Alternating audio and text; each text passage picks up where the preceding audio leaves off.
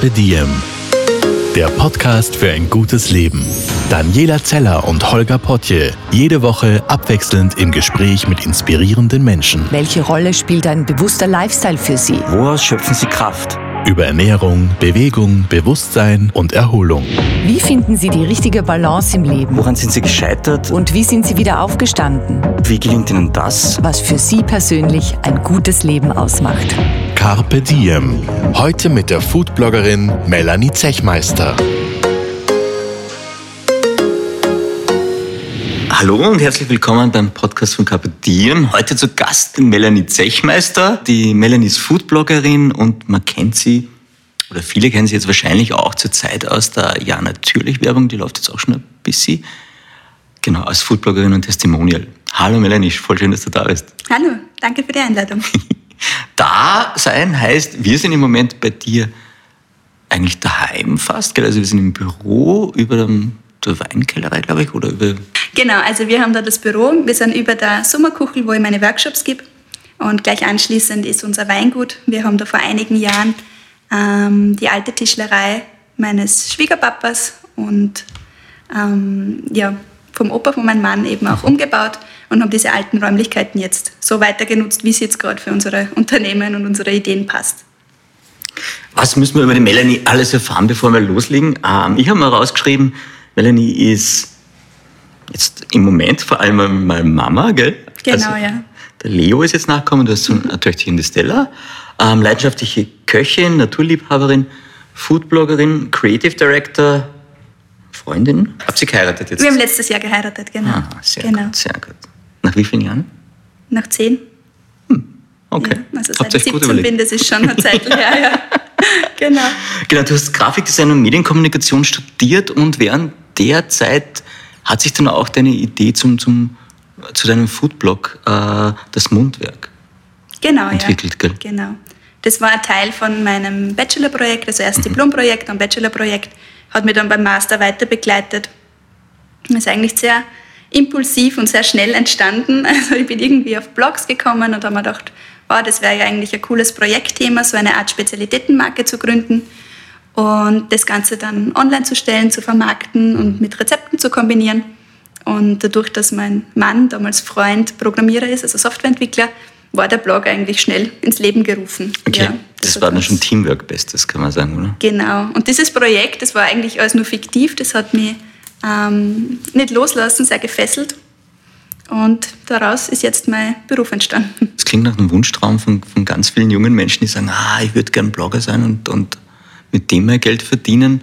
Gibt es so einen essentiellen Tipp, weil wir auch immer schauen, dass wir möglichst viele Tipps weitergeben oder, oder Inspiration für Leute, die jetzt vielleicht auch in die Richtung gehen wollen, wie man das angeht am besten oder auf was man unbedingt achten sollte? Hast du da was gelernt?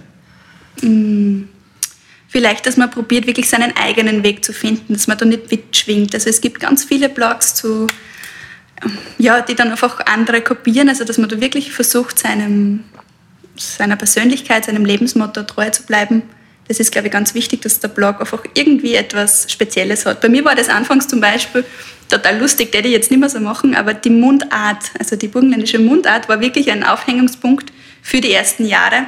Ich habe dann auf den Etiketten zum Beispiel draufstehen gehabt, ähm, bist in der Nudelsuppe dahergeschwommen mhm. für selbstgemachte Nudeln oder Zwiebel-Chutney, also wie man es jetzt wirklich mhm. auch sagt in der Mundart. Mhm. Von dem bin ich jetzt wieder weggekommen, aber daher ergibt sich ja das grad, du redest. Mund. Klar, ja, verständlich, ah, okay. Also das Mundwerk ja. ist auch Mundart und Handwerk. Mhm. Das hat sich so zusammengesetzt. Und ich glaube, ja, und ein ganz großer Punkt ist einfach probieren. Einfach schauen, gefällt mir das, taugt mir das. Wenn eine Leidenschaft dahinter ist, mhm. dann funktioniert das. Das heißt ja, genau, also Leidenschaft ist schon mhm. der Punkt, der da sein muss, sonst wird das wahrscheinlich nicht funktionieren. Genau, ja. genau. Okay.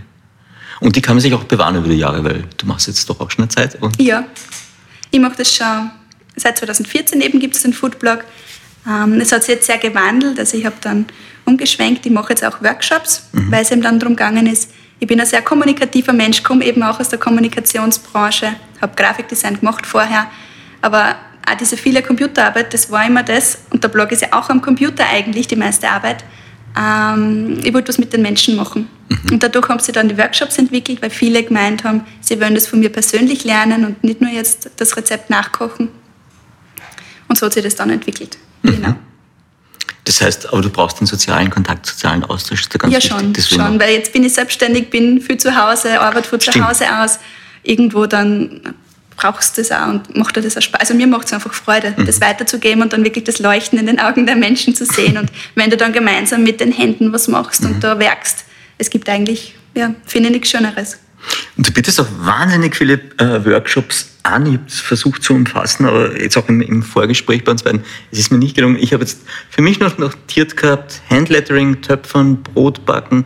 Es gibt Food-Tours in der Heimatregion, wo du dann echt mit den Leuten rumsteigst. Noch, was gibt's noch? Das war ganz viel. Einkochen war ein großes Einkochen, Thema. stimmt. Genau. Also eben die Töpferworkshops und Blumenbinden, also Grenze binden und so, das haben wir mit Partnern gemeinsam gemacht. Das Brotbacken auch mit einer Bäckerin. Ähm, mein Steckenpferd waren die pannonischen Foodtours, wo wir sie wirklich bei uns getroffen haben, sind dann zu den Produzenten, also ich werde es wieder anbieten, ich bin halt jetzt gerade in Karenz, ähm, sind zu den Produzenten hingefahren, haben dort Produkte verkostet, die Tiere besucht, haben ein bisschen was von der Philosophie mitgenommen und die Produkte dann hergebracht, eben da in die Sommerkuchel und dann gemeinsam in ein Menü verkocht.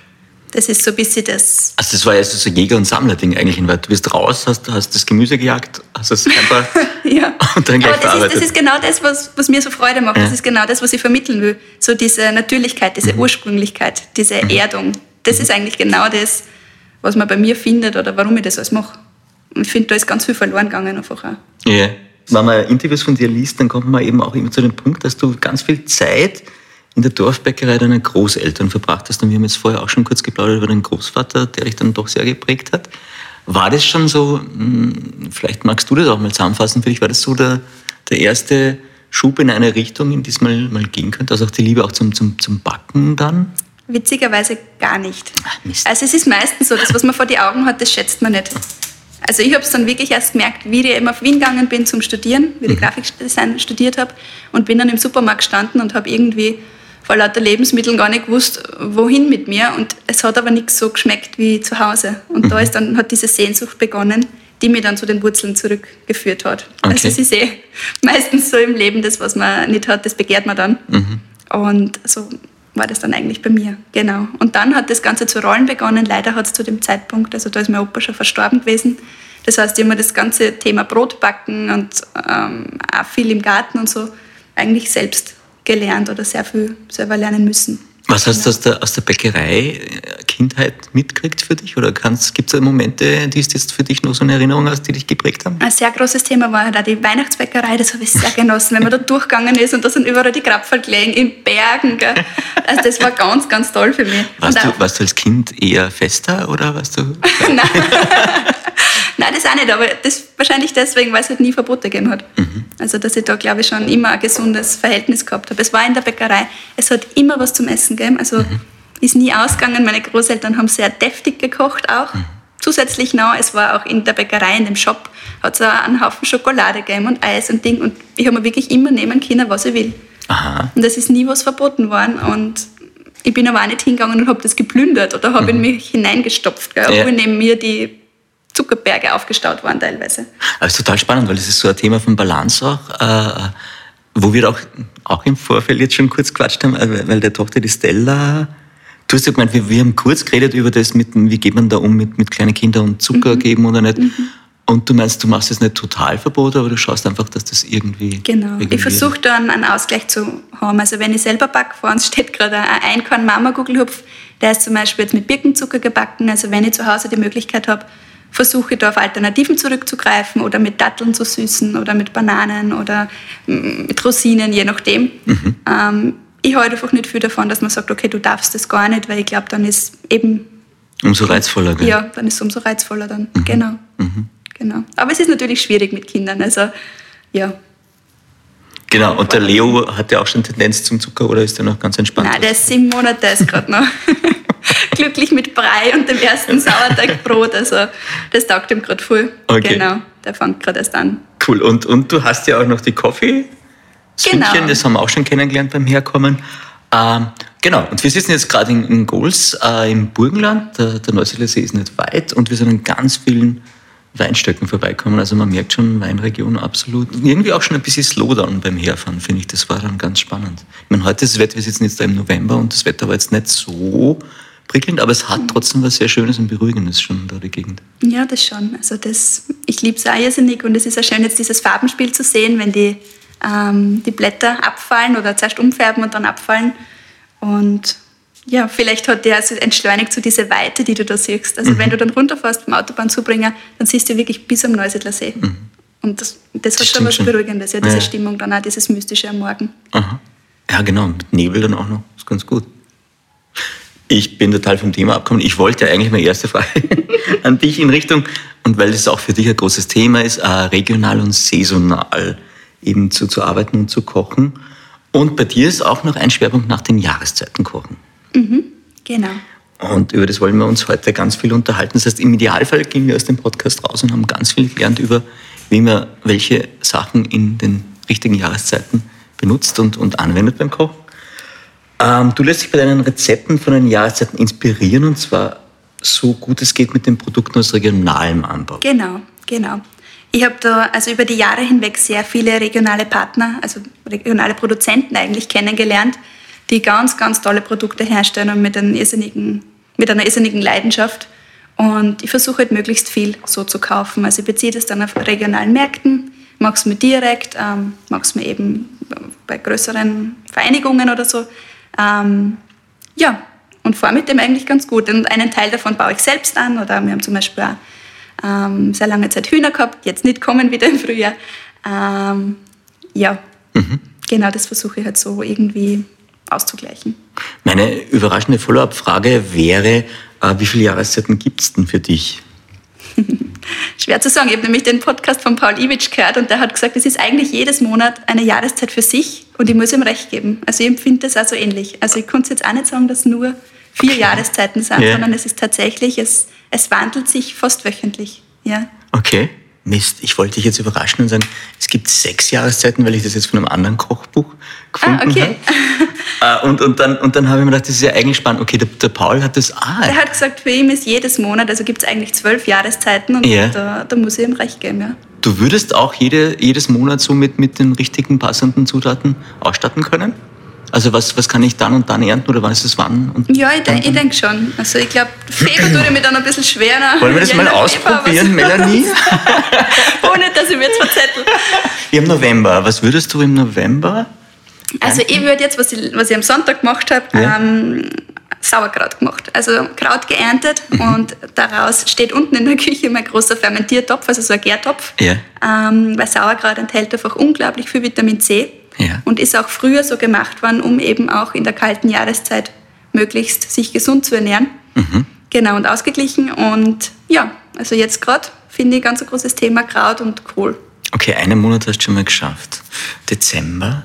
Im Dezember ähm, würde ich wieder, ich mag so gerne zu der Weihnachtszeit, tun mal so rote Rüben halten auf jeden Fall noch im Dezember. Die kann man da aus der Erde ziehen oder man lagert es einfach richtig. Und ich glaube, so könnte mir dann über den Jänner und über den Februar schummeln, dass man es halt früher erntet und einfach richtig aufbewahrt. Also mhm. wir haben da vorne beim Haus, das ist ganz witzig, einen Sandkeller. Mhm.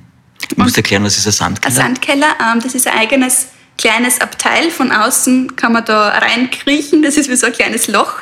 Mhm. Ähm, und da ist das Gemüse eingeschlagen worden. Also man, bei uns hat man halt gesagt, das Gemüse wird eingeschlagen. Die Karotten, was geerntet worden sind aus der Erde, werden ein bisschen putzt und werden dann in dem Sand eingeschlagen und bedeckt. Und so halten die dann eigentlich bis ins Frühjahr. Aha. Ähm, also das heißt eine Lagerungsmöglichkeit. Eigentlich, eigentlich ein, mhm. ein Lagerraum, ja. Mhm. Man kann die Karotten in einen Kübel stecken und mit Sand bedecken und kühl lagern. Wichtig ist der Sand und genau. kühl und dunkel wahrscheinlich. Genau, genau.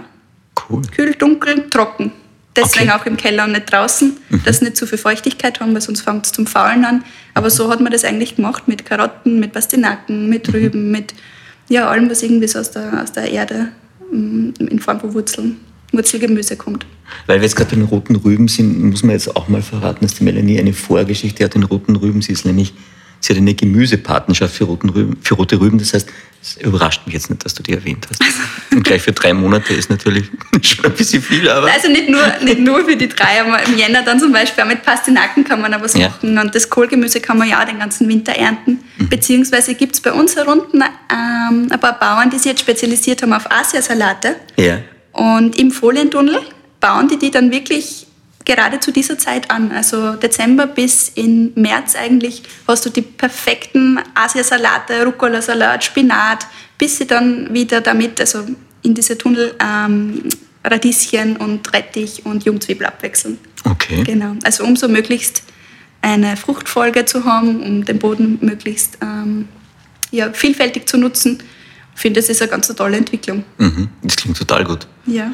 Ähm, März haben wir jetzt schon, nein, haben wir noch nicht behandelt, oder? Im März schon? würde dann sagen, die Radieschen, Okay. erste Jungzwiebel. Mhm. Genau.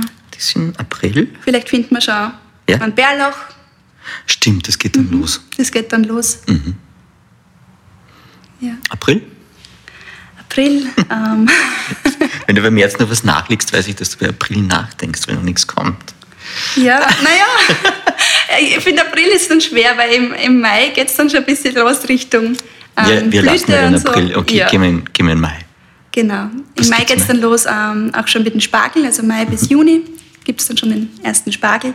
Aber ich glaube sogar, ich habe letztes Jahr im April den ersten Spargel gegessen von meiner Partnerin in Okay. Wallern, weil die einfach vegetativ so weit vorne sind Aha. durch die vielen Sonnenstunden. Okay. Ich glaube, da habe ich sogar den grünen Spargel mit ihr abgeschnitten. Ah ja, Rhabarber. Ja. Oh ja, das fällt schon in, in April, April. rein. Genau. Jetzt rettest dich gerade, ja. Das, Okay. das dauert. ja, das kommt. Langsam dämmert es mir. Genau. Okay. Äh, Mai ist ein gutes Monat dann scheinbar schon. Äh, Juni, Mhm. was gibt da? Juni hat man noch ähm, Spargel, vielleicht die ersten Marillen. Ähm, Mhm. Beginnen dann eigentlich auch schon die Kirschen. Genau, die ersten, also bei uns unten schon, die ersten Paradeiser, die ersten Paprika. Sind schon im Juni. Da geht es jetzt, ja, schon. Da geht es dann voll los. Okay. Genau, im Sommer sowieso. Also würde ich jetzt einmal sagen. Also Juli, August. Juli, August, Melanzane, Paprika, Zucchini, Kürbis. Ja, bis in den September. Genau. Gibt es im. September nochmal was Spezielles oder willst du jetzt mit Kürbis bei uns, ganz ein großes Thema. Ja, ja, genau, Weingebiet, stimmt, ja. Wein gibt es da, Mhm. ja. Das heißt, und Oktober haben wir jetzt dann auch offen, dann hättest du es eigentlich geschafft. Oktober haben wir offen. Hm, Was habe ich, was hab ich jetzt erst geerntet? Ja, sagen wir, wenn im September die Weintrauben sind und noch Spätsommer, also sehr viel Paradeiser sind bei mir heuer zum Beispiel erst im September reif waren. Oktober finde ich ganz klassisch für Kürbis. Also ich finde, wenn man nicht, wenn man Kürbisse gerade direkt verkochen will vom Feld auf den Teller, dann ist der Oktober, glaube ich, das beste Ja. Monat dafür. Mir ist jetzt gerade eingefallen, weil du es gesagt hast, auch mit, mit, den, mit den Tomaten und so, also weil, also ich habe jetzt nur einen kleinen Balkon bei uns in Wien auf der Wohnung, aber da, da sind jetzt immer noch äh, Tomaten, die jetzt gerade noch reifen, also die noch nicht eingegangen sind und, Mhm. und aber auch noch, wir fragen uns gerade, ob das jetzt fertig wird noch oder ob es das war, ob es jetzt halb grün bleibt und halb gelb. Am oder- besten, du nimmst das ab, erntest das grün, Aha. Schau. bettest das auf Zeitungspapier und legst das in einen trockenen Keller. Also ein bisschen kühler vielleicht, jetzt nicht unbedingt Ja. Wohnungstemperatur und die reifen nach. Also ich kann das nachher zeigen in der Einfahrt, wo wirklich? ihr reingegangen seid. Da steht mein Kistel mit den Paradeisern und die reifen gerade nach, ganz natürlich. Genau. Cool, vielen Dank. Gibt es Ja. sonst noch Einlagerungstipps, weil wir jetzt gerade schon beim Thema sind, finde ich? Ja, hatten- einkochen, einmachen Ja. ist, finde ich, ein ganz ein großes Thema. Also in Essig und Öl einlegen, zu Chutneys verkochen oder ich habe auch sehr viel Paradeissauce einkocht. Ähm, ich finde eigentlich, das ist die beste Möglichkeit, um die eigene Ernte, aber auch das Regionale über das ganze Jahr genießen zu können. Hast du dann auch irgendwelche Rezeptbücher oder Anleitungen, wie du einkochst? Ich habe im Blog ein paar Rezepte, im, im Kochbuch sind einige Rezepte drinnen. Da ist auch drinnen, wie man fermentiert zum Beispiel. Jetzt nochmal zurück zum Sauerkraut. Mhm. Wie kommst du auf deine Rezepte? Weil du hast ja, glaube ich, einen relativ netten Zugang zu der ganzen Thematik. Du probierst ganz viel aus, wenn Ja. ich das richtig verstanden habe. Also vorher mit meinem Bruder kurz unterhalten ähm, und er hat auch gesagt, ja, was, was mich ausmacht oder so, ich, ich probiere es halt einfach. Also ich bin sehr impulsiv, ich habe eine Idee und ich mag die dann sofort umsetzen und ich mache es dann auch. Und das Gleiche ist beim, beim Einkochen oder so. Ich, ich gehe raus, schaue, was gerade reif ist, schaue auch, was ich dazu kombinieren kann, was parallel reif ist. Und das wird dann einfach verkocht, das wird einfach ausprobiert. Zum Beispiel jetzt, also ein gutes Beispiel ist zum Beispiel Erdbeer und Spargel. Das ist zur gleichen Zeit auch ungefähr reif. Ja, Ähm, passt irrsinnig gut zusammen. wirklich? In einen Salat, einen Erdbeer-Spargelsalat finde ich zum Beispiel irrsinnig prickelnd, erfrischend. Ja, Okay. taugt mir. Oder, was noch, was ist jetzt ein gutes Beispiel? Was, was, was sind denn so deine Mount Everests, die du da bestiegen hast und, und erfolgreich hervorgegangen bist aus den Boah. Kombinationen? Was, was Boah. geht denn wirklich? Was hast dich selber überrascht, wo du gesagt hast, Was boah, cool, dass das. selber überrascht. Oder deine erfolgreichsten Projekte in die Richtung, ja? In Kombinationen. Also ich mag zum Beispiel auch sehr gerne ein Birnen-Kürbis-Chutney.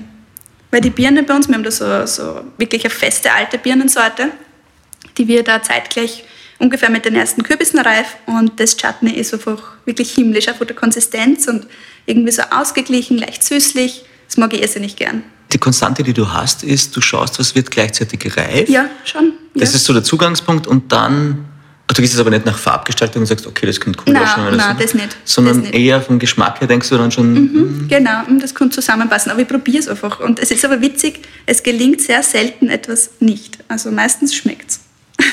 Ich wollte, okay, aber reden wir über Ja. Niederlagen auch, weil das ist wichtig, aus denen kann Ja. man auch lernen. Was waren Niederlagen in kombinationstechnischer Sicht? Was waren Niederlagen? Hm. Ich, also meine Niederlagen sind eher dann, wenn ich jetzt also von meinem Mann ausgehe, ich, ich würze sehr intensiv. Ich liebe das, wenn ich sehr viel Gewürze drinnen habe. Und ihr macht es mir einen Touch zu viel. Ich mag es aber im Brot gerne, wenn jetzt ähm, da viel Anis drinnen ist, viel Kümmel, viel ähm, Koriander, das mag ich auch gar nicht. Also das, deswegen versuche ich es neutral zu halten und dann halt für mich nachwürzen. ja. Also eher das, dass ich sage, ich habe es dann zu gut gemeint Ja. mit den Kombinationen. Zu viel Zimt in einer, in einer Chutney, in einer Marmelade oder ja, eher so das. Okay, aber wenn wir jetzt irgendjemanden da draußen, die vielleicht zuhören, gerade äh, einen Fehler ersparen wollen, hast du noch eine Kombination in Erinnerung, die Ja, die geschmacklich dich aus der Bahn geworfen hat? Es schaut so aus, als hättest du nein, so... leider gerade nicht. Nein, kann ich gerade nicht. Oh, wen wir da jetzt hören, Ja, die, ist, die die muss Coffee. draußen sitzen, die hört uns beim Fenster. Genau. äh, Coffee, Familienhund, Hütehund haben wir gelernt. Hütehund, Äh, genau, dieser Australian Shepherd mit einem ganz starken Hüte- und Triebinstinkt, genau. Also die ist immer mit dabei. Entweder sind die Kinder dabei oder der Hund. Also ich bin sehr selten alleine unterwegs. Ob jetzt im Gemüsegarten oder sonst wo. Ja, aber das ist, Genau. da, das ist auch, na, da kommt man jetzt auch während dem Plaudern drauf, das ist auch ganz wichtig. Also das soziale Miteinander ist für dich schon etwas, was braucht. Ja, absolut. Weil ich nämlich die Einstiegsfrage natürlich vergessen habe, was für dich ein gutes Leben ausmacht. Und ich vermute fast, das ist ein Teil davon. Mhm, Genau, also das gute Leben hat für mich ganz viele Komponenten. Also zum einen ist äh, die Gesundheit, die Zufriedenheit, das persönliche Glück. Für mich hängt das ganz eng mit einem natürlichen Zugang zu Lebensmitteln, zu unserer Umwelt und zum sozialen Miteinander zusammen. Also für mich ist das einfach ein, ein Zusammenspiel. Genau. Ich glaube, ich glaube, man kann nicht ausgeglichen sein, wenn man wenn man jetzt sonst die Komponenten alle erfüllt und dann haust aber das ärgste Junkfood in die Reihen, irgendwie da, da ist eine Disbalance da. Ich glaube, das, das wird nicht so funktionieren. Ja. Also das Gesamte macht für mich ein gutes, glückliches, ausgewogenes Leben aus. Und um in die Balance zu kommen, ähm, ist das für dich ein, ein hoher Aufwand oder musst du da viel drüber nachdenken und reinstecken oder geht das schon, schon mehr leicht und, und fast selbst? Ich muss mich bremsen, eher. Also Okay. ich bin so eine, ich sprühe so vor Ideen und vor, ja, vor Dingen, die ich einfach umsetzen will. Und ich muss da eher schauen, dass ich mir ein bisschen besinne, ein bisschen weniger ist mehr, um im Balance zu bleiben, weil ich mich dann ja, teilweise selbst überhole. Das ist Aber das heißt, du- ist es dann so das ganze Paket von Brot backen, Yoga machen, Meditation, dann vielleicht auch noch, I don't know, Töpferei, Workshops und Ding? Oder, oder wie, wo, wo fängt es an und wo hört es auf für dich, dass du in, der- in der Balance bist? Oder ist das ganz viel wahrscheinlich bei dir auch Familie und die Ja, ganz eher viel? das gerade. Also ich bin gerade sehr eingedeckt mit den zwei Kindern. Der Leo ist einfach erst sieben Monate, der braucht mir rund um die Uhr. Und da ist eher gerade schwierig, dass ich sage, okay, diese beruflichen Ideen und Dinge, die ich gerne machen würde, umzusetzen und aber gleichzeitig den Kindern die volle Aufmerksamkeit zu schenken. Also das ist gerade meine Challenge, mit der ich zu tun habe, dass ich da im Balance bleibe. Und deswegen beginne ich gerade ein bisschen mit Yoga, um zu sagen, okay, ich habe ein paar Minuten am Tag für mich und ähm, versuche die dann möglichst nicht mit Arbeit oder Wäschebergen oder sonstigem zu verbringen, sondern mir wirklich bewusst die Zeit zu nehmen. Ja. Hast du sonst noch so Erfahrungswerte? Weil ich glaube, es geht dann trotzdem auch sehr vielen Leuten genauso. Also, dass sie gerade Ja. frisch Mama sind und jetzt Doppelbelastung haben und du hast ja schon Learnings von, von, Ja. von der Stella. Das heißt, Was ich sehr gern mache, da geht- wir ein bisschen bei den Ritualen, glaube ich, jetzt angekommen. Mist, das Ähm, da greifen jetzt vor gerade. Okay. Ja, also ich versuche, wenn die Kinder in der Früh ausgeschlafen sind, meine sehr früh, also die stehen zwischen fünf und sechs auf. Das heißt, bis dann der Kindergarten losgeht, habe ich eine lange Zeitspanne. Ähm, da sind sie am besten drauf und da probiere ich alles unterzubringen, was ich dann den ganzen Tag irgendwie, ja, was mich belasten würde oder wo ich jetzt sagen würde, okay, das muss ich machen, dass mein Hinterkopf dann frei ist. Also ich mache gleich in der Früh, wenn sie jetzt zwar schön miteinander spielen, mache ich die Wäsche, mache ich Geschirrspüler, beantworte die E-Mails. Mhm. Da renne ich wirklich wie wahnsinnig herum und ich koche auch vor. Also ich koche teilweise wirklich um halb sieben die erste Suppe, mhm. weil dann um elf, wenn ich es abhole vom Kindergarten, ähm, da ist es müde, da ist gewängelig, da hat es Hunger, die Stella, der Lea schlaft vielleicht schon, ähm, dass es dann nur mehr wärmen muss. Das ist ein bisschen so mein Tipp vielleicht für Jungmamas, wenn es irgendwie geht. Ich probiere halt wirklich das zu komprimieren, möglichst effizient zu sein in dem, mhm. um dann wirklich den restlichen Tag genießen zu können. Cool, klingt genau. schon sehr gut. Du hast gemeint, deine Großeltern waren für dich dann schon auch prägend, weil die viel Zeit mit dir in deiner Kindheit verbracht haben. Mhm. Und, und eben die Erlebnisse in der Dorfbäckerei mit deinem Großvater, weil ich meine, das war auch eine besondere Art von Beziehung. Was hat der dir irgendwann an, an Wert oder irgendwelche Strukturen mit auf den Weg gegeben, wo er gesagt hat, Mademoiselle, das bringt dich weiter oder acht auf das? Der Opa hat immer geträumt davon, sich selbst versorgen zu können. Also das war ein ganz großes Thema bei ihm und das hat er mir auch schon so mitgegeben. Also wir haben früher, also Pferde haben wir nach wie vor, Hühner auch, ähm, Ziegen haben wir gehabt, Schweine haben wir gehabt, also wir haben sehr lange Schweine gehabt. Dann hin und wieder mal Schaf, also sind wir mit irgendwelchen Tieren teilweise daherkämen, Hasen. Ähm, somit hat er halt auch geschaut, neben dem Gemüse und dem Obstgarten, den wir haben, dass wir gut über die Runden kommen. Also, dass er sagt, okay, wenn jetzt irgendetwas im Weltgeschehen passieren würde, mhm. dann wären wir versorgt. Dann könnten wir uns selbst versorgen. Mhm. Und es ist total witzig, weil gerade jetzt ähm, durch Corona auch bin ich wieder zu dem zurückgekommen, dass ich dann irrsinnig dankbar war für das, was wir alles selbst ähm, können, selbst haben und einfach, wie wir uns über Wasser halten können. Mhm. Genau, das schon. Also da hat er mir viel mitgegeben. Ja, das klingt total nett. Und es klingt schon so ein bisschen auch die Spuren legen in dem, eigentlich was du jetzt machst und mit dem du jetzt eigentlich auch erfolgreich ja. bist. Er hat auch sehr die Kreativität beflügelt bei mir. Wenn wir zum Beispiel mit dem Pferd mit der, mit der Kutsche rausgefahren sind in die Felder, hat er mich mal runterspringen lassen und die Getreideähren pflücken oder die Gugger die Maiskolben holen und hat mir dann erklärt, okay, was kann man damit machen, was kann man damit für Gebäck machen, wie wird das später verwendet oder aus den Maiskolben haben wir dann so Puppen geflechtet, also hat mir sehr viel da beigebracht, sage ich jetzt einmal. Mhm. Ja. Das klingt voll schön. Du hast mal gesagt, äh, ich glaube, dass die Natur immer genau das für uns bereithält, was der Körper in der jeweiligen Saison an Nährstoffen braucht. Mhm. Hast du das irgendwann mal überprüft oder ist das so ein Grundgefühl, das du jetzt hast, wenn du, wenn du Rezepte machst oder wenn du. Es ist irgendwie ein Grundgefühl, es ist für mich irgendwie, irgendwie logisch. Mhm. Also, wieso sollte.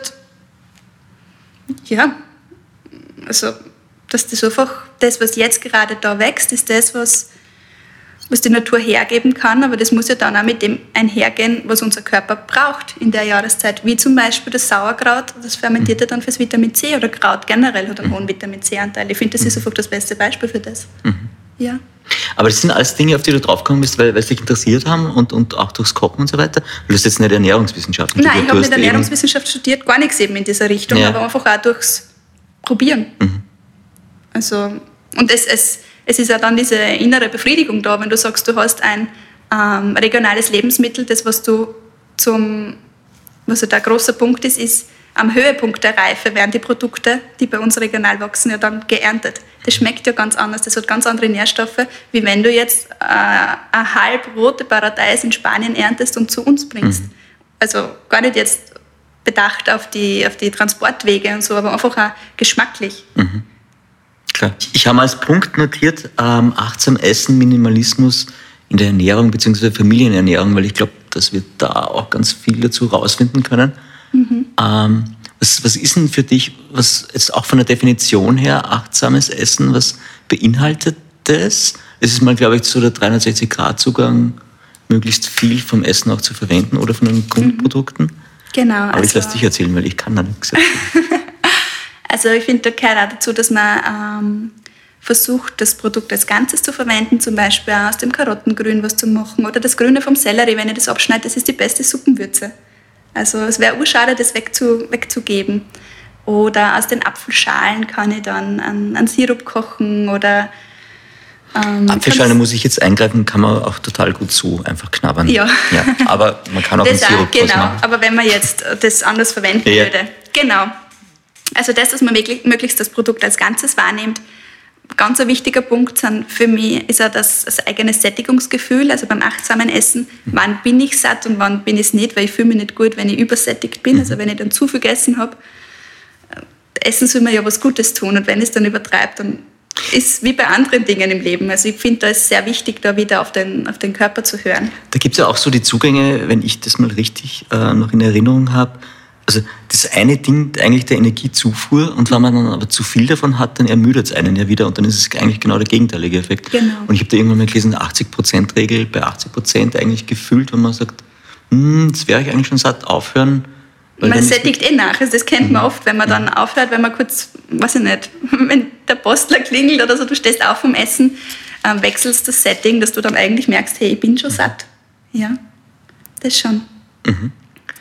Gibt es sonst noch Tipps? Also unbedingt äh, regional essen, saisonal, also wirklich äh, Produkte zu verwenden, die auf einem guten Boden gewachsen sind. Wenn man Fleisch und Fisch isst, dass man darauf achtet, wie die Tiere gelebt haben. Also das gehört für mich das Achtsame, da gehört das, das ganze Paket dazu. Also nicht nur jetzt das Lebensmittel selbst, sondern auch, auch die Umgebung, in der das klingt aber wahnsinnig zeitaufwendig. Da muss man jetzt auch sagen, okay, wenn ich jetzt berufstätig bin und unterwegs bin, ist das ganz so easy oder, oder gibt es dann irgendwie so Leitpunkte, die mir dann helfen? Weil du bist jetzt selbstständig, mhm. du kannst dir deine Zeit einteilen und mhm. du beschäftigst dich auch beruflich damit. Ja, aber wenn ich sage, okay, es ist einmal die Woche ein regionaler Markt am mhm. Samstagvormittag und ich schaffe das, dass ich mir eine Stunde nehme, mhm und kauft das ein für die ganze Woche, dann ist das doch super. Dann, das heißt, dann ist das doch auch absolut alltagstauglich, würde ja, ich sagen. Das heißt, als Tipp könnte man jetzt dann notieren und sagen, okay, regionale Marktbesuche macht auf jeden Fall Macht auf jeden Fall Sinn, auch in den Städten. Also da gibt es ganz tolle Märkte. Mhm.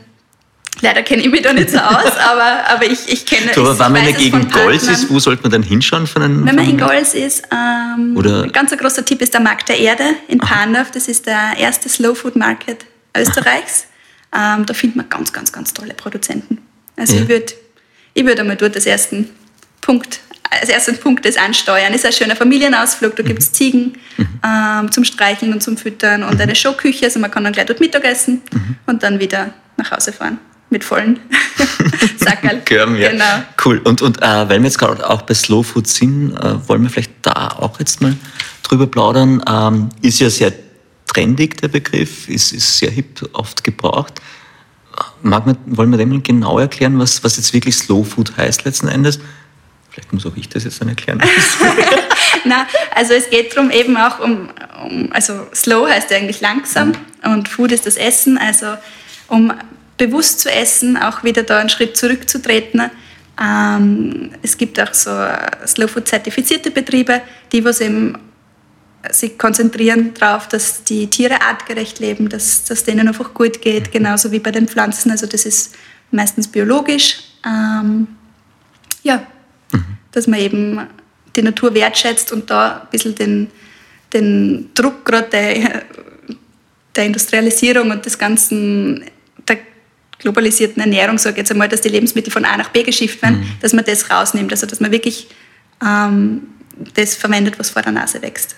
Genau, also ich fasse das jetzt auch nochmal für mich so zusammen, also dass man sagt, weil was du jetzt ansprichst, ist eben auch so, den CO2-Abdruck eigentlich so gering wie möglich halten, indem man eben sagt, man, man holt genau. sich lokal die Sachen und, und weiß im Idealfall auch, äh, der Bauer, der dort produziert, der macht das Bio und die, die Erde ist gut und genau. die schauen alle auf Qualität.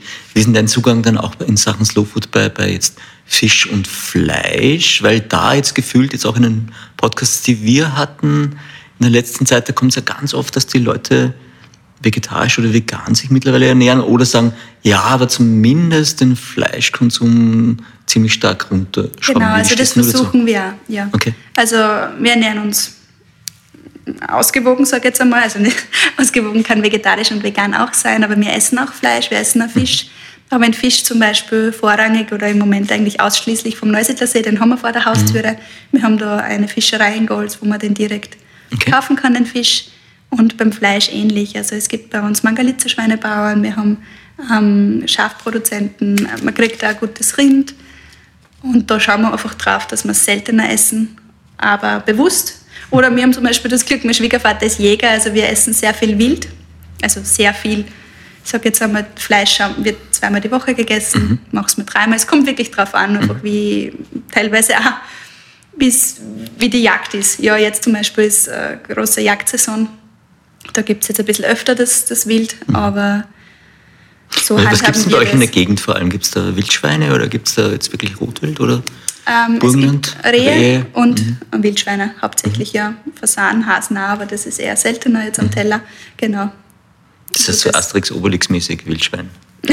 ja, schon. Das, das wohnt im Schilf, also das hat da bei uns den idealen Lebensraum, versteckt sich da drinnen und von dem haben wir zur Genüge, genau. Das heißt, du schaust manchmal beim Fenster raus und siehst so einen Wildschwein vorbeispazieren und winken, oder? No, leider nicht, aber, aber die Wehlein, also bei meinen Eltern, da schließt ans Haus der Weingarten an und es passiert oft, dass du stehst und es rennt wirklich das, das Rehgewehr vor dir vorbei. Die Fasane sitzen sowieso am Baum, also das ist Ach, lustig. ja eh tagtäglich und die Hasen hüpfen bis zum Gemüsegarten. Ja, das schon. Das klingt jetzt schon ein bisschen nach, nach Märchenland da fast. Ja? Machst du gerade Werbung fürs Burgenland? Ja, hätte ich gern.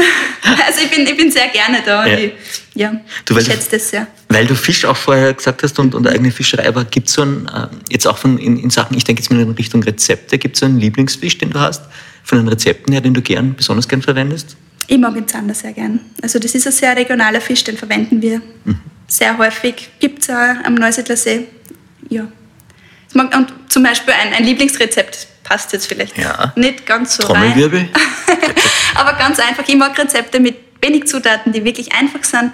Ich gebe in die Pfanne einfach ein, ein paar Knoblauchzehen rein und die mit Salz und Pfeffer gewürzten Zanderfilets dazu. Dann äh, zwei Lorbeerblätter, ein paar kleine Paradeisstücke und den Deckel drauf, der wird so gedämpft drinnen und dann einfach nur eine frische Petersilie oben drauf und das ist perfekt. Also der beste Fisch durch diese Säure vom, ähm, von den Paradeisern, der nimmt das so gut an, das schmeckt einfach herrlich. Ja. Und hat wirklich, ist in fünf Minuten fertig. Du hast jetzt zwei Kochbücher. Das erste kam 2015 raus, vom Einfachen das Beste, Panonisch Kochen und Leben. Und das neue, das ist jetzt im September rausgekommen, äh, Rezepte für eine gute Zeit. Ja. Und da sind unglaublich viele Rezepte drinnen, also über 100, glaube ich. Ich muss jetzt 100 Mal abliefern Rezepte. Wie, ganz, ganz ehrlich, ganz ehrlich, wie, wie geht man da ran jetzt, als wenn man ein Rezeptebuch rausbringt? Schaut man da einfach mal in alte Quellen und macht Copy-Paste und tut halt vielleicht noch eine Möhre dazu oder eine Karotte? oder wie gehst du es an, wirklich? Weil ich glaube, das ist schon was, was sich ganz viele Leute fragen. Also ich muss schon sagen, ich habe das ja das zweite Buch jetzt gemeinsam mit einer Partnerin herausgebracht, mit der Elisabeth Unger. Die ist Bäckerin und die bauen das Getreide selbst an. Also sind schon mal die Hälfte der Rezepte von ihr. Ähm, Also man gibt die Hälfte an andere ab. und dann. ansonsten habe ich ganz viel einfach mitgeschrieben, was ich so alltäglich koche. Also ich habe mich wieder nach den Jahreszeiten orientiert, wie ich es sonst schon mache. ja. Und äh, habe dann experimentiert. Ich meine, natürlich nutzt man Online-Quellen. Also natürlich nutzt man, das, das gehört dazu, alte, alte Quellen. Also äh, von der Oma noch Rezepte oder von der Mama. Vieles, ja, was man halt rundherum auch mitkriegt. Das Also- schwingt halt schon mit, ja. Aber ist jetzt gerade, weil ich von der Oma überlegt, weil ich habe, glaube ich, noch ein Gurkensalatrezept von meiner Oma. ähm, merkt man dann, dass man von der Denke her damals anders Rezepte gemacht hat als heute? Ist das sowas? Ja, zum Beispiel haben wir drinnen äh, Topfenknödel, also gefüllte Topfenknödel. Und wir jetzt, also im, im Buch haben wir zu 100% Vollkornrezepte, also es wird nur das volle Korn verwendet und jetzt kein weißes Auszugsmehl. Und die Topfenknödel sind zum Beispiel mit einem Dinkelvollkornmehl. Also das merke ich schon, der Zucker ist extrem reduziert bei den meisten Rezepten und dann haben wir halt noch einen, einen anderen, einen Rohrzucker oder was verwendet oder einen Birkenzucker. Ähm, das merke ich schon bei den Rezepten. Also oft kommt die Idee von einer alten Quelle und wird jetzt, ich will nicht sagen zeitgenössisch angepasst, aber halt irgendwie so in die Richtung, wie wir uns gerade ernähren und wie wir uns ernähren wollen, auch umgewandelt. Das schon. Ja, und das passt eh total gut, weil wir vorher eben auch schon Zucker hatten. Was sind denn so gute Zuckerersatzmittel? Kann man das sagen, wenn man jetzt kochen will und sagen will, okay, Zucker können wir nicht ganz vermeiden, aber ich möchte ihn so gesund wie Also ideal halten? ist, wenn man ähm, Trockenfrüchte verwendet zum Süßen. Man kann dann auch zum Beispiel aus, äh, wenn ich jetzt Marillen einlege in ein bisschen Wasser oder jetzt Datteln, ist jetzt nicht super regional, sind aber Trockenfrüchte, kann man relativ einfach transportieren, ähm, in Wasser einlegen und dann aufmixen, dann hat man wie so einen, wie so einen Sirup, also einen süßen Sirup. Man kann Birkenzucker verwenden, der ist einmal gut, der haut den Blutzucker nicht so schnell rauf. Wir kochen und backen sehr, sehr viel mit Honig. Äh, Da geht zwar einiges an den Nährstoffen verloren, wenn man den Honig erhitzt, aber es ist für uns trotzdem ein regionales, hochwertiges Süßungsmittel. Also wir verwenden den Honig irrsinnig gern. Ähm, ja, Rohrohrzucker, Rohrzucker ist immer noch besser als der raffinierte weiße Zucker. Genau, das sind so unsere Favoriten. Nee, ist voll spannend. Das heißt, gibst du das dann eigentlich so gefühlt dann, wahrscheinlich jetzt ist es nur ein bisschen früher, aber an deine Kids dann weiter? Bist du so jemand, der sagt, das müsst ihr jetzt auch lernen oder denkst du, die kommen eh zu mir und schauen sich das an und kriegen das so nebenbei mit? Ich glaube eher Zweiteres. Ja, ja ich glaube Zweiteres. Also wir haben heute in der Früh, habe ich mit äh, meinen Kindern gebacken. Das war eine Küchenschlacht. Aber für die Stella ist es dann schon selbstverständlich, dass das Mehl jetzt ein Vollkornmehl cool. ist oder sonstiges. Das schon. Und die machen das schon mit, echt jetzt? Also Sie der Leo wahrscheinlich nicht freiwillig, aber... Der Leo ist gesessen mit, mit dem Rührstab, hat den abgeschleckt und wenn er runtergefallen ist, hat er sofort nochmal wollen. Also ich hätte die Kinder nicht aus der Küche rausgebracht. Wirklich? Schaffe ich nicht. Nein. Wenn ich koche, dann Hund, Kinder, ähm, irgendwann dann schicke ich alle raus, weil ich sage, ich stolper nur mal von A nach B, mhm. weil alle dabei sein wollen. Ja. Und Hund, hören wir gerade wieder? Ja. Kaffee? Sehr die schön. muss auch immer mit dabei sein. Ja, ja aber das ist... Ja, ich hatte es vor kurzem einen Podcast eben gehabt, äh, mit einem Verhaltensforscher, mit dem Kurt Kottreschall, und der hat eben gesagt, dass, dass Hunde, also A, einerseits gesundheitsfördernd sind, aber auch total wichtig für die Entwicklung von Kindern. Mhm. Also, dass die sich positiv ja. entwickeln und, und auch so soziales Miteinander und so ganz. Das merke ich ganz, also ich merke einen ganz einen großen Unterschied auch, wie jetzt andere Kinder, die jetzt keine Hunde haben oder keine Haustiere haben, ähm, da agieren mit den Hunden und wie sie die geben. Und ich finde es ganz wichtig, dass möglichst früh in Kontakt kommen, auch um zu wissen, okay, wann legt der Hund die Ohren, was ist, wenn er knurrt, wie, mhm. wie gehe ich damit um. Also ich glaube, dass das viele Probleme, die dann Mensch und Tier miteinander haben in späterer Folge, ähm, von klein auf schon gelöst werden können, wenn da einfach auf gegenseitiges Verständnis da ist. Mhm. Was aber bei unserem Hund, muss ich dazu sagen, irrsinnig schwer ist und war, die Kaffee und Kinder, das war eine Katastrophe. Also die das ist ein Hütehund, da kann auch nicht schief Ja, nein, die sie probiert die Kinder zu hüten. Also wenn die dann, bei der Stella war das so, die ist auf die Welt gekommen und hat geweint, einfach wie halt ein Baby weint, und die Kaffee ist als erster hin, weil da stimmt was nicht. Ah. Und wollte sie so irgendwie beschützen, irgendwie kontrollieren und hat es aber nicht kontrollieren können. Und das Aha. hat ihr gar nicht passt. Okay. Und es waren dann immer nur die anderen Kinder, also wenn wir da Freunde da hatten, äh. waren immer nur so weit akzeptiert, wie meine Kinder jetzt entwickelt waren. Also wenn zum Beispiel jetzt die Stella gekrabbelt ist, waren alle Krabbelkinder okay. Wenn ein Kind schon gelaufen ist, ist die Kaffee sofort hin und hat probiert, wirklich beim Fuß zu stupsen und zu, ähm, so in Schach zu halten. Spannend. Ja, und mittlerweile rennen sie und fahren mit dem Fahrrad und so. Jetzt, jetzt funktioniert das auch. Okay. Aber es ist immer nur dieser Entwicklungsschritt gegangen, wie es es jetzt gekannt hat. Voll. Und jetzt kraxeln die Kinder hin, sind bei den Ohren, machen den Mund auf. Kein Problem. Also bei den eigenen, bei den anderen macht es schon einen Unterschied. Also, ja. Wir merken, dass die Kombi Hund und Kinder funktioniert ganz gut. Bei Hütehunden ist es manchmal kompliziert, aber es geht auch. du, ich habe mir noch äh, notiert Dinge, über die wir unbedingt reden sollten. Mhm. Ähm, das sagen ja viele Menschen, Sinn des Lebens wäre ein total schönes Thema. Du hast gesagt, ähm, Brotbacken mit Natursauerteig. Klingt cool. Nein, also du hast in deinem neuen Buch ganz viele Rezepte, auch Brotbackrezepte drinnen. Und genau. das ist ein Thema, das dich gerade sehr beschäftigt.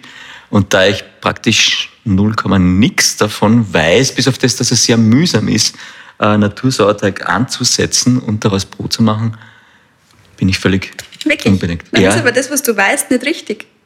Weil das geht ganz schnell und ganz Schau. einfach. Schau, na gut, dann. Ich brauche nur Mehl, Wasser und ein bisschen Zeit und ich habe meinen Sauerteig. Also das funktioniert wirklich. Wahrscheinlich ist die Zeitfaktor, den ich jetzt als kompliziert Möglicherweise, betrachte. aber es dauert jeden Tag zwei Minuten, den zu füttern und heranzuziehen. Mhm. Nach vier Tagen hast du deinen eigenen Sauerteig und bist damit wirklich sehr unabhängig unterwegs. Mhm. Also mein Sauerteig ist jetzt auch mehrere Monate alt. Im Sommer ist er mal leider ähm, kurz gekippt, aber Schau, in ein paar Tagen ist, das, was ist er ich meinte, das Kippen im Sommer.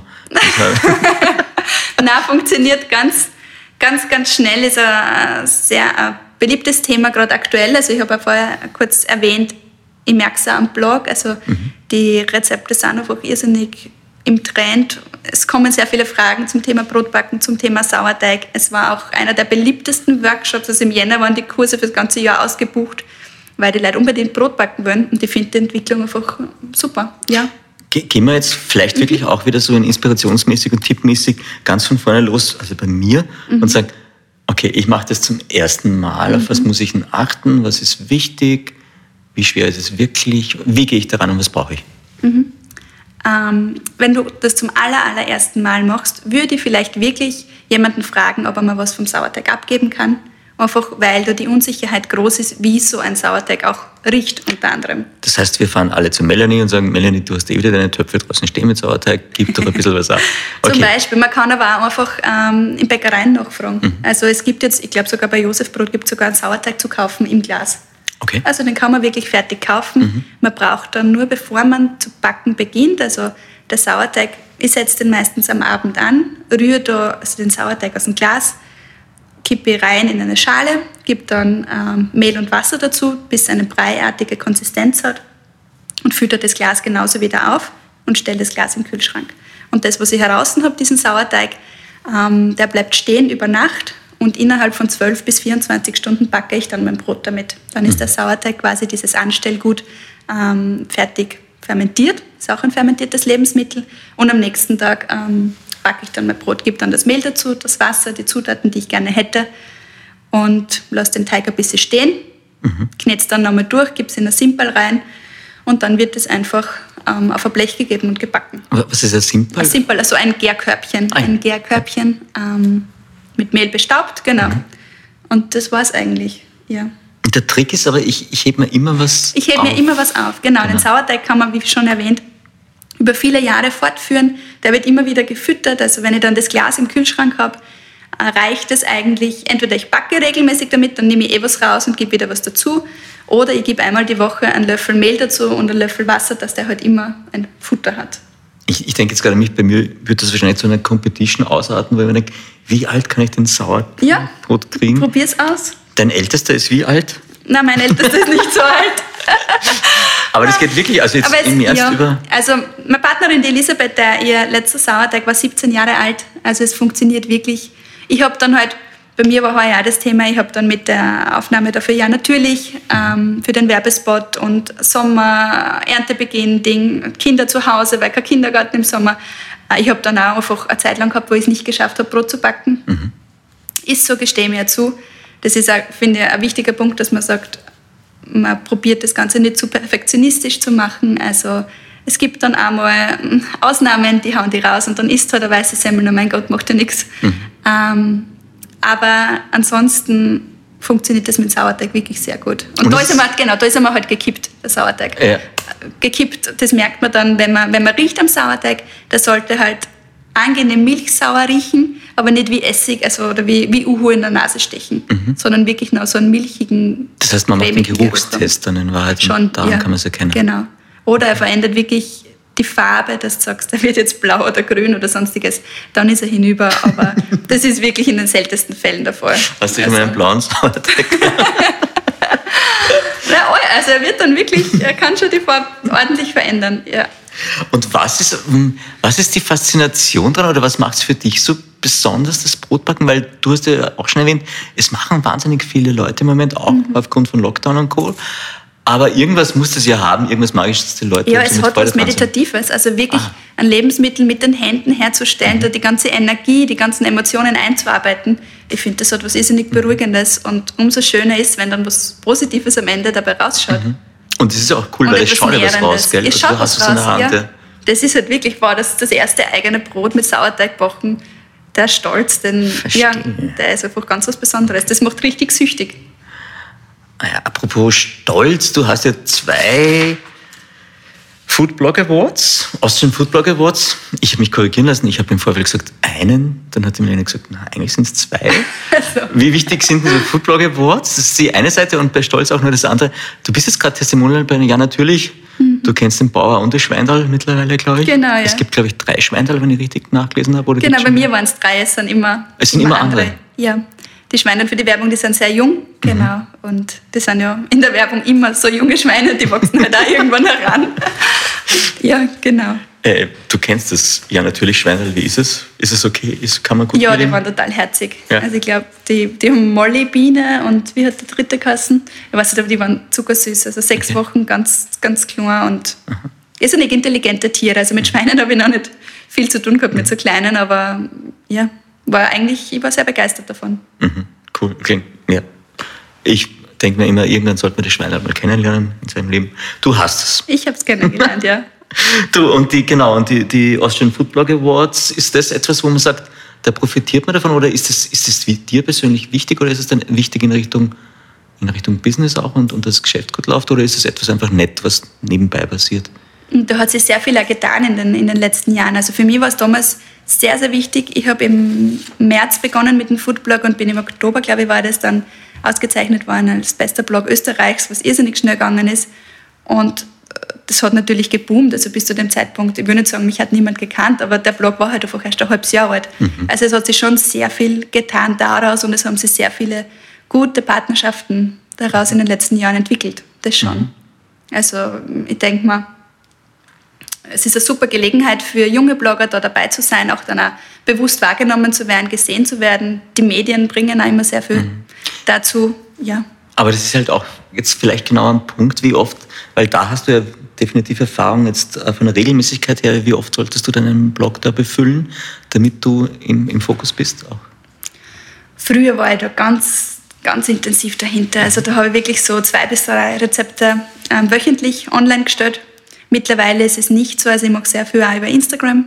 Da hat sich sehr viel ausgelagert, auch durch die schnelle Videofunktion, wo du die, also in den Stories eben, wo du die Menschen direkt mitnehmen kannst in den Alltag. Mhm. Ähm, ich schaffe es jetzt wirklich nur alle paar Wochen ein Rezept online zu stellen. Okay. Aber dafür habe ich halt jetzt meine Rezepte so anders aufgesplittet. Dafür gibt es halt jetzt das Kochbuch, dafür gibt es halt Social mhm. Media, dafür habe ich die Workshops. Mhm. Es geht einfach nicht alles. Mhm. Genau. Und für mich ist das jetzt ein bisschen ein, wie soll ich sagen, meine Homebase oder von der geht alles aus. Und ja, genau. Und der Rest entwickelt sich halt so. Ich habe vorher noch eine Anschlussfrage gehabt, die ich nicht gestellt habe, mhm. wie wir gerade beim Brotbacken waren, so wunderbar, und dem alten Natursauerteig. Ähm, wenn ich jetzt das Brot fertig habe, mhm. was ist die ideale Variante, es zu lagern? Also wie hebe ich selbstgemachtes Brot am besten auf?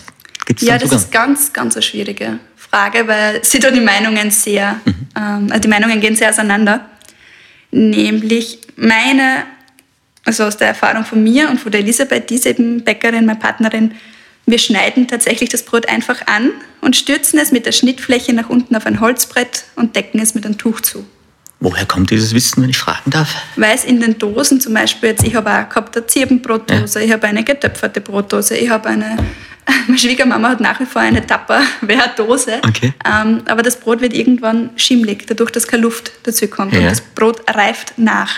Ja. Es braucht Luft. Natürlich wird es härter auch, aber es ist besser wie, es bildet sich ein Schimmel drauf. Und wenn du zum Beispiel von einer Holz, ähm, Holzbrotdose mal den Schimmel drinnen hast, den kriegst du nicht mehr raus, der ist im Holz drinnen. Mhm. Und ich muss ehrlich sagen, ein Lebensmittel, was in Plastik einpackt ist, würde ich jetzt ja. auch nicht unbedingt essen. Jetzt gebe ich mir so Mühe, das Brot zu backen. Ja, ja, jetzt mache ich das mit meinen Händen, besorge ein gutes Mehl und dann packe ich es in eine Plastikdose ein, das, wo es nicht einmal atmen kann, das mhm. Brot. Das macht für mich wenig Sinn. Das genau. heißt, am Ende des Tages aufschneiden, Holz. Schnittfläche nach unten auf ein Holzbrett und zudecken. Genau. Dass es dunkel ist, deswegen zudecken oder? Zudecken, ja, weil es schon ein bisschen die Luft, also mhm. das jetzt nicht äh, aber so mit was deckst du es zu dann? Mit Einfach mit einem, mit einem Geschirrhang Ah, okay. Genau. Besten aus Leinen. Okay. Ja, genau. Ja, ja. Also, dass schon ein bisschen weniger Luft zukommt, dass es nicht so schnell trocken ja. wird und es ist sicher, also jetzt, dass keine Insekten oder sonstiges irgendwie.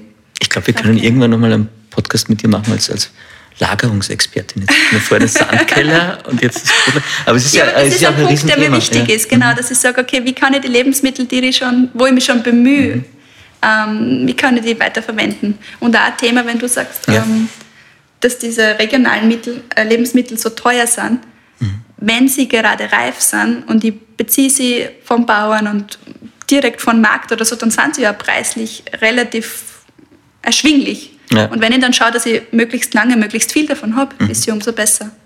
Voll.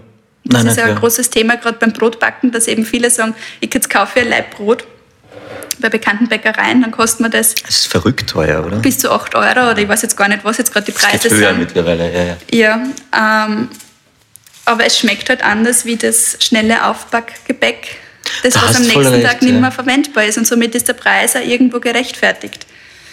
Es ist ja. halt, wenn du deine Familie hast, dann ist es wahrscheinlich so ein Leib Brot ähm, innerhalb von, von einem Tag oder einem, einem Abendessen ja. oder so weg.